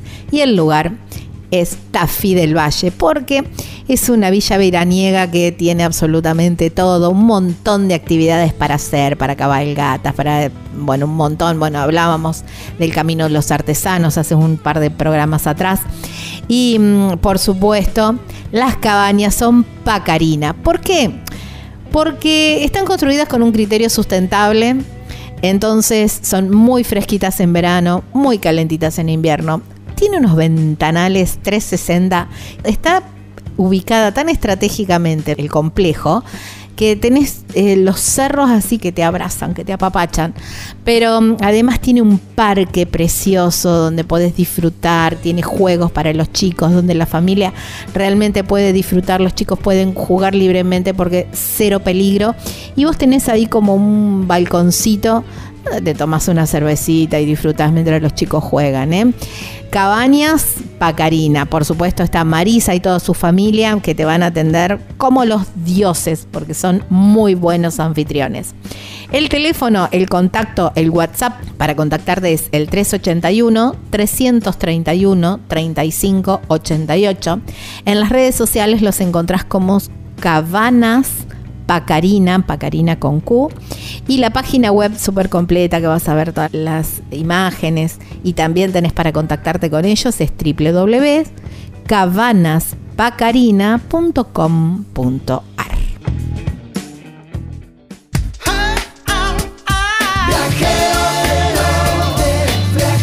Viajar es la respuesta, no importa cuál sea la pregunta. Estás escuchando Viajero Frecuente.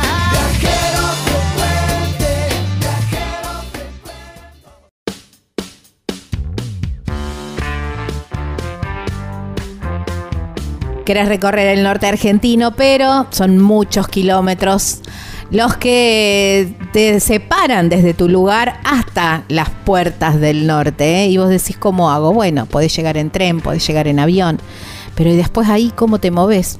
Alquilás un auto. La gente de Sinergia Rentacar tiene una flota impresionante con una gran variedad. Y otra opción es decir, bueno, yo ya llegué en mi propio auto, pero hay recorridos que por ahí mi auto no es el adecuado porque es muy bajo, porque, bueno, por alguna cuestión no es el adecuado. Bueno, podés rentar un auto y hacer ese recorrido que vos estás queriendo hacer ahí en el norte argentino. Sinergia Rentacar. Además, por supuesto, sos una empresa, necesitas los vehículos para tus empleados también, ¿eh? también podés hacerlo. La atención son las 24 horas, los 365 días del año, es una empresa familiar, están siempre atentos ahí para cubrir todas tus necesidades. ¿eh? Podés ingresar a su página web que es www.sinergiarentacar.com.ar. El mail es info sinergiarentacar.com.ar.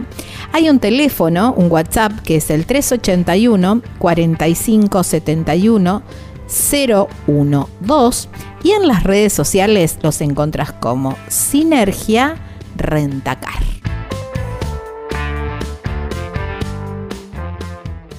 En la hoja de ruta de viajero frecuente nos toca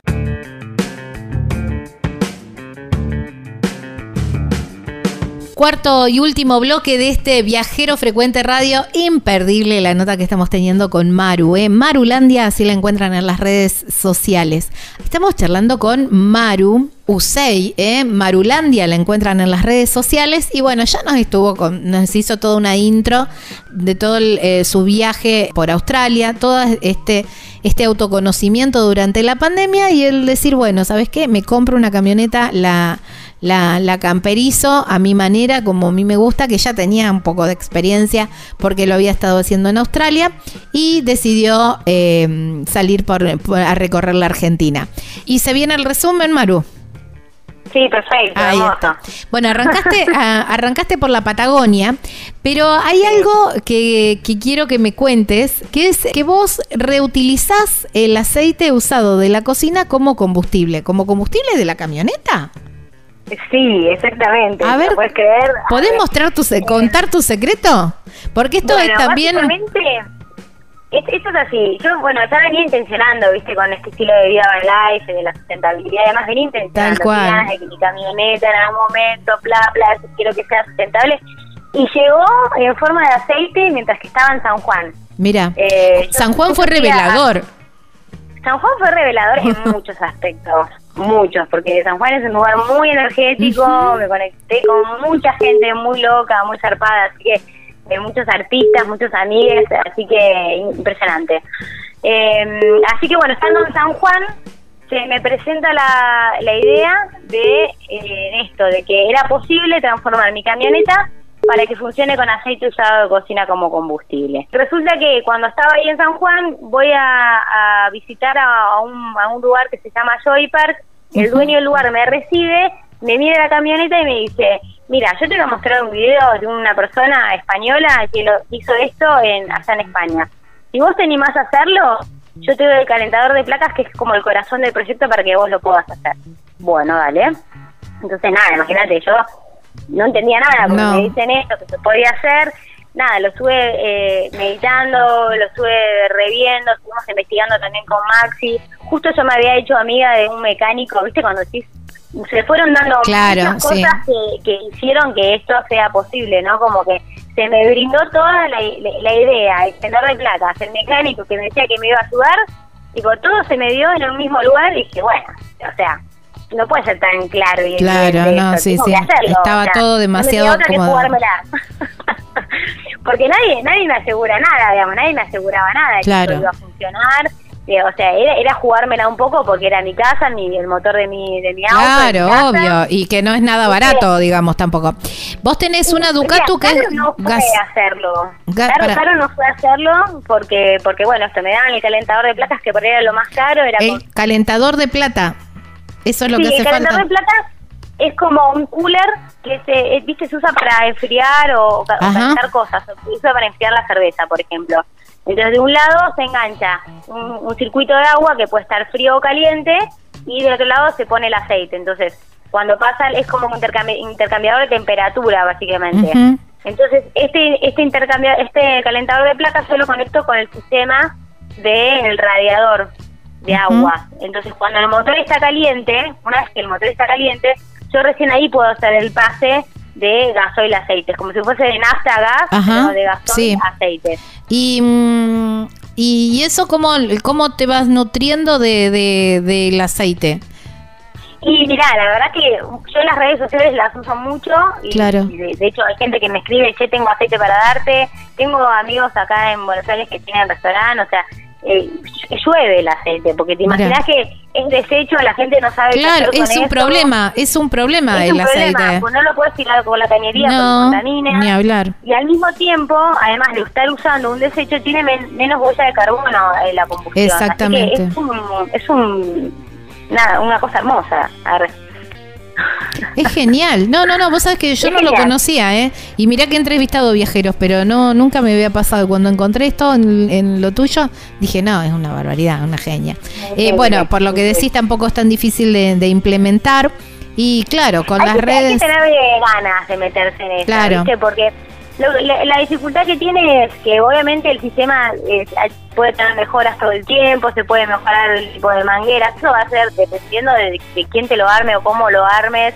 de repente si de repente tiene un poquito una fuguita de gas, de gas, perdón, de, de aire, y vas a tener que estar atenta a conectar bien todo, ¿viste? Claro. Yo ya me doy maña igual un poco con la mecánica porque estando en viaje también, viste, suceden cosas Siempre, y, y claro. tenés que ir aprendiendo. Tal cual.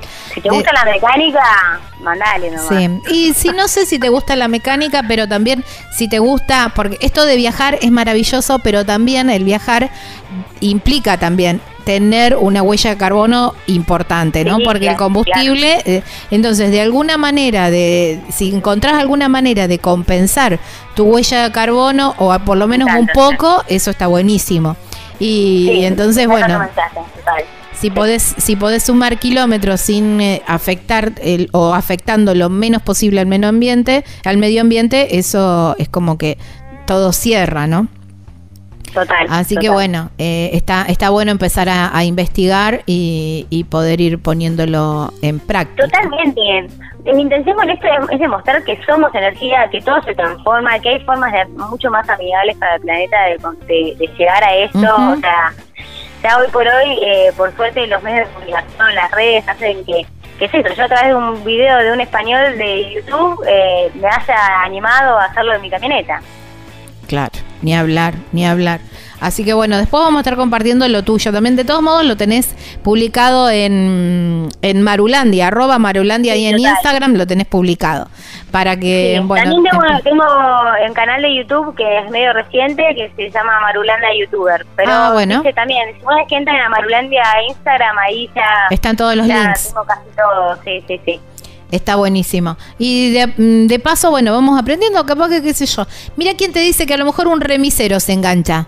Con, eh, Claro. no, no necesariamente para, para viajar, pero, tam- sí para... yo co- lo que co- estoy pensando es que sería genial que ponerle los delivery que todos los restaurantes Ni hablar. así, Exacto, sí. O sea, hay formas muy piola de poder eh, hacer que esto funcione eh, y, y ni siquiera desde que, o sea, digamos, el, el sistema en sí, para que para que llegue al sistema, eh, bueno, hay que hacer muchos cambios, pero si de repente uno lo quiere empezar a implementar de manera autodidacta, eh, viste, se puede. Claro, es, es cuestión de, como vos decís, decretarlo, decidirse y tratar de, de- de- desde, desde nuestro lugar eh, contribuir con que este planeta Claro. siga existiendo, ¿no? Nada más Sí. y nada menos. Sí, sí, sí, sí, sí, totalmente, totalmente.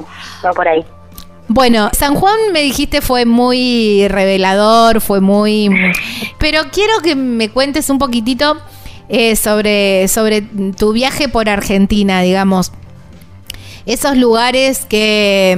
mm, ¿Qué, qué hice- qué estuviste haciendo? ¿40? Esos lugares donde por ahí mm, decís, bueno, wow. Siempre digo, siempre hago esta pregunta, ¿no? La pucha que vale la pena estar vivo. Esos lugares Ay, donde sí, vos decís, cual, no, no me, este de acá no me quiero ir más, quiero quedarme acá eternamente. Y bueno, el, el sur es un lugar muy mágico, el sur es un lugar muy mágico, la verdad que tenemos un- una Patagonia tan eh, abundante en donde de repente yo estaba en el medio de la montaña y había, no sé, árbol de ciruela, me clavaban las ciruelas, Claro. O sea, como que eh, eh, tener la, la posibilidad de, de- de- de estar en silencio y de observación, ¿viste? Como entender la, la inmensidad que, que son las montañas y la naturaleza, ¿viste? Los lagos, eh, los, no sé, los ríos, es una cosa que el, el agua fluye constantemente todo el día, todo el tiempo. Tal cual. O sea, porque vos estás un ratito ahí, pero eso sigue estando. Ese lugar que yo fui el año pasado ya sigue estando ahí con esa agua vertiente a pleno. O sea, es increíble.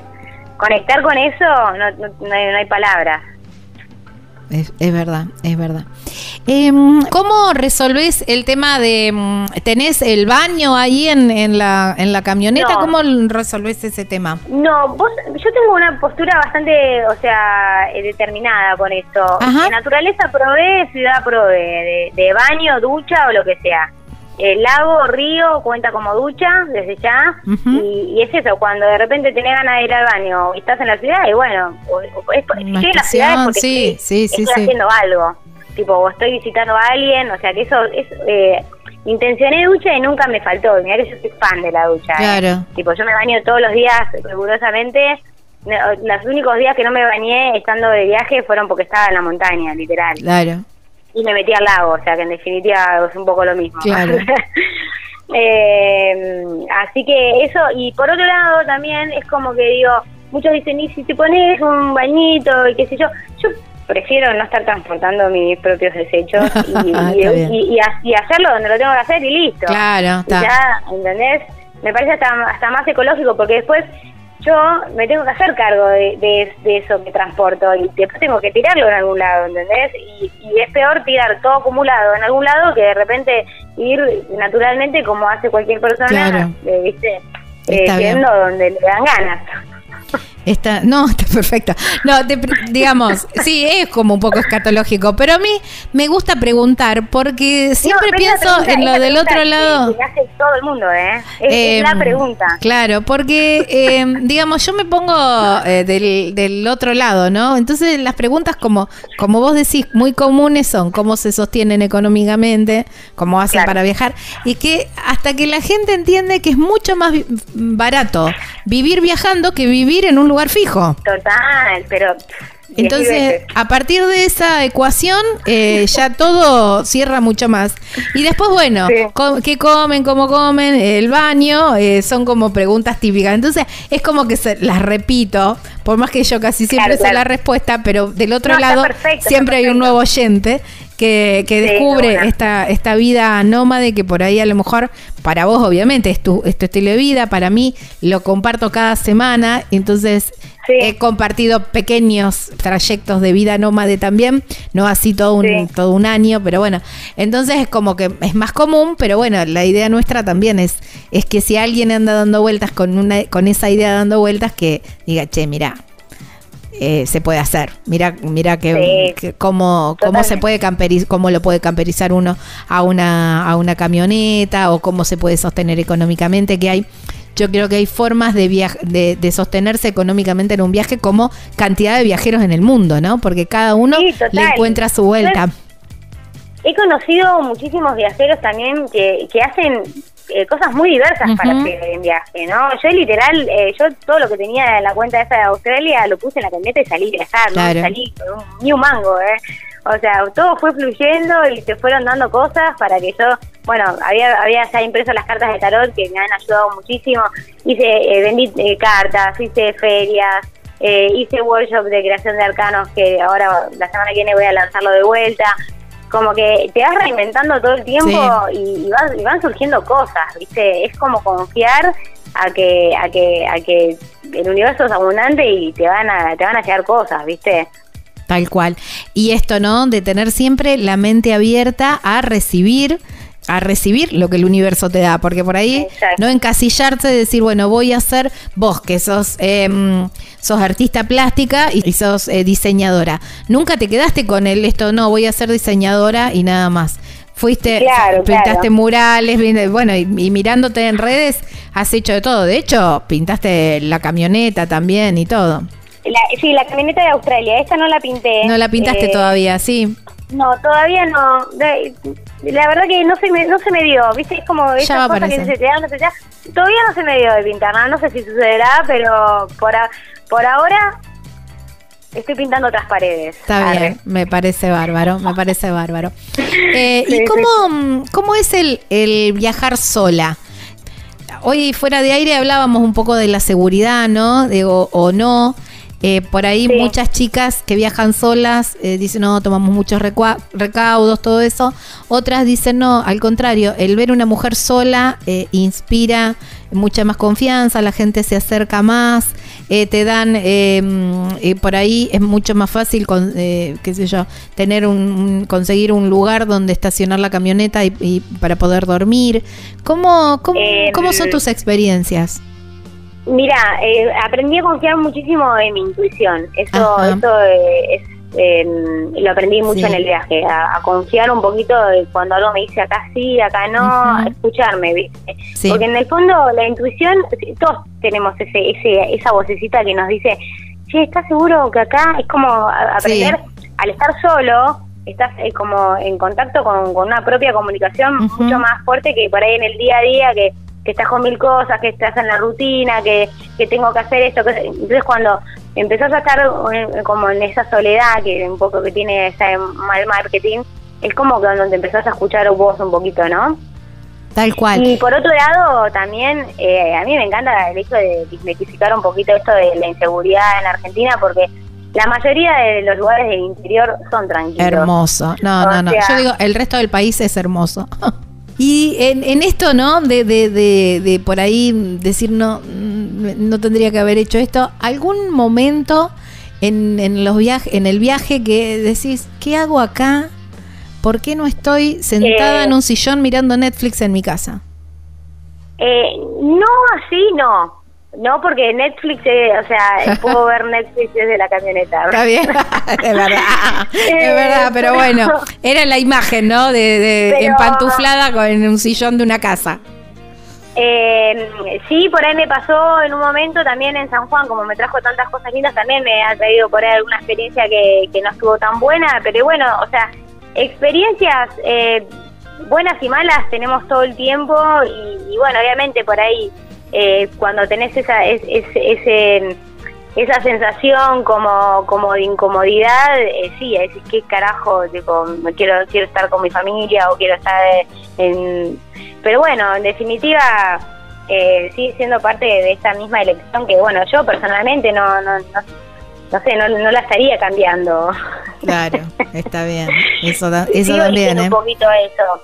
Sí, sí es cierto que por ahí, eh, hoy por hoy intenciono un poquito más de confort y de comodidad en ciertas cosas que no sé a dónde me irán a llevar, ¿no? Eh, pero bueno, paso a paso, ¿viste? Por eso ahora, ahora estoy en Buenos Aires, estoy en, un momento recalculando a ver qué, qué, qué es lo que sigue. Bueno, y ahí ya casi cerrando la nota, preguntarte, eh, ¿todavía estás eh, en este diseño de viaje o ya tenés más o menos una idea, un bosquejo? Mira, eh, yo, yo siento y creo que la vida es un viaje de por sí, ¿no? Entonces estoy atenta a las señales que se me van presentando. La verdad que eh, hoy por hoy me estoy tenía un poco en Buenos Aires que, bueno, me salieron unos proyectos de murales y después también, bueno, eh, me quedé porque a mi viejo lo tenían que operar y como hay ciertas cosas que me hicieron quedarme acá Claro. que en definitiva están rindiendo ciertos frutos, con lo cual es como ahora estoy viviendo un, bueno, eh, me están saliendo de esto muchas notas en diferentes lados, entonces estoy viendo a ver qué me lleva a todo esto, porque capaz que hay algo más, ¿viste? Uno nunca sabe. Está bien. Así que estoy con la apertura de que eh, estando acá, más allá que esté en Buenos Aires, que es el lugar donde nací, eh, sigo en viaje, yo sigo en viaje. Tal cual. Bueno, eh, segui- te seguiremos en las redes como Marulandia, ahí la encuentran y a partir de ahí eh, sabremos eh, sabremos cuál cuál es tu destino o, cu- cuál, cuál por dónde sigue tu ruta. Mientras tanto, Ahí, ahí sí- me van a seguir siguiendo. Tal cual. Sí. Mientras tanto, si andas por eh, el sur de la provincia de Santa Fe, te esperamos por, eh, por este lado, por, eh, por este estudio, para charlar un rato y compartir eh, algo, algo rico. Siempre digo, siempre invito a comer yo. Eh, Bárbaro, hermoso. Maru, ¿Vos agradecerte. sabías que yo viví en Rafaela, en Santa Fe? En- eh, lo leí en tu, tenés razón, lo leí en tu biografía y me olvidé de mencionarlo. Salimos en 13 Rafaela. en Santa Fe. en vos, Rafaela. bueno. Un abrazo enorme a todos los santafesinos que fueron parte de mi infancia. Bueno, eh, saludo grande a FM mm, Galena, ahí en Rafaela, que es donde sali- sale Viajero Frecuente Radio, entonces. Hermoso, Eh, un abrazo. bueno, mm, Maru, agradecerte muchísimo por tu tiempo, por eh, darnos, dedicarnos un ratito para hablar, bueno, de experiencias y de, y de todo esto, ¿no? Todo esta, esta linda historia tuya y toda esta tu, tu transformación también. Mm, Sí, muchas gracias. Re. Bueno, te mando un beso enorme. Bueno, un abrazo, nos vemos. Chao, Bueno, chao. chau, chau, cuídate mucho. Bueno, estábamos eh, hablando con Maru Usei. Eh, Marulandia la encuentran en las redes sociales. Explorar,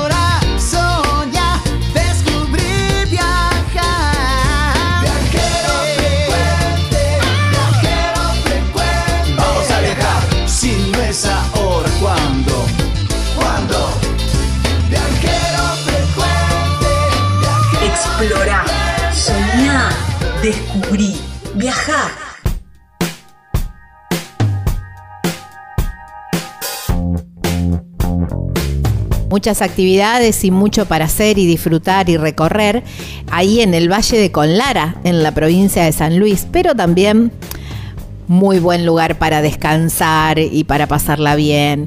Y las cabañas son Punto Serrano, ahí en Carpintería, muy cerquita de Merlo, muy cerquita, solo cinco minutos por la ruta 1. Carpintería es un pueblito serrano con todo ese encanto, ¿no?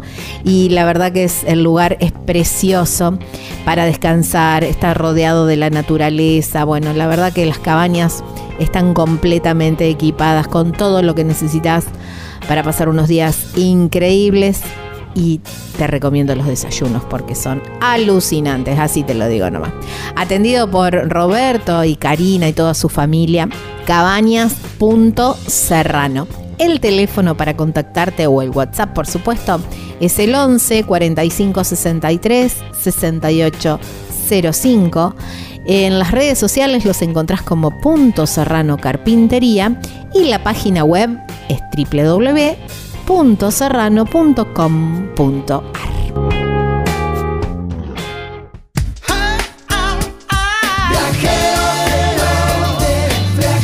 Viajar es la respuesta, no importa cuál sea la pregunta. Estás escuchando Viajero Frecuente.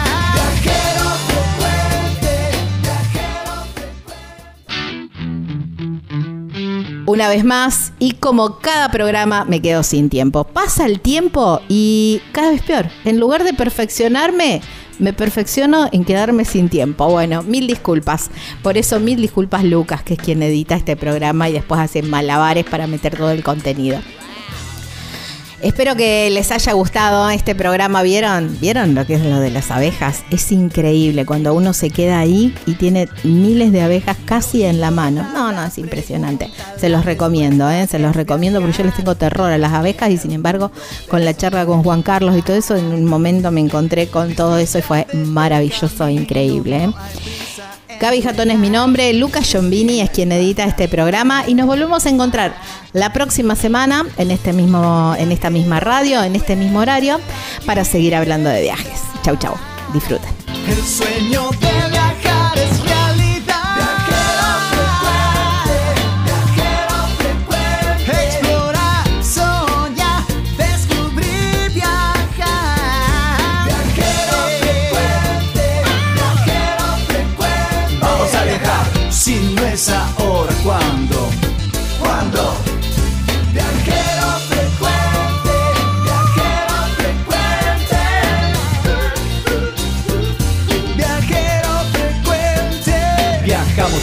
Cambiarle la ropa al alma. Tienes que tomarlo con calma. Un gran viaje que te entrega al cielo. Siempre comienza con un paso pequeño. A tu sueño, dale, dale vuelo. Y viajero frecuente te dirá que hay de nuevo.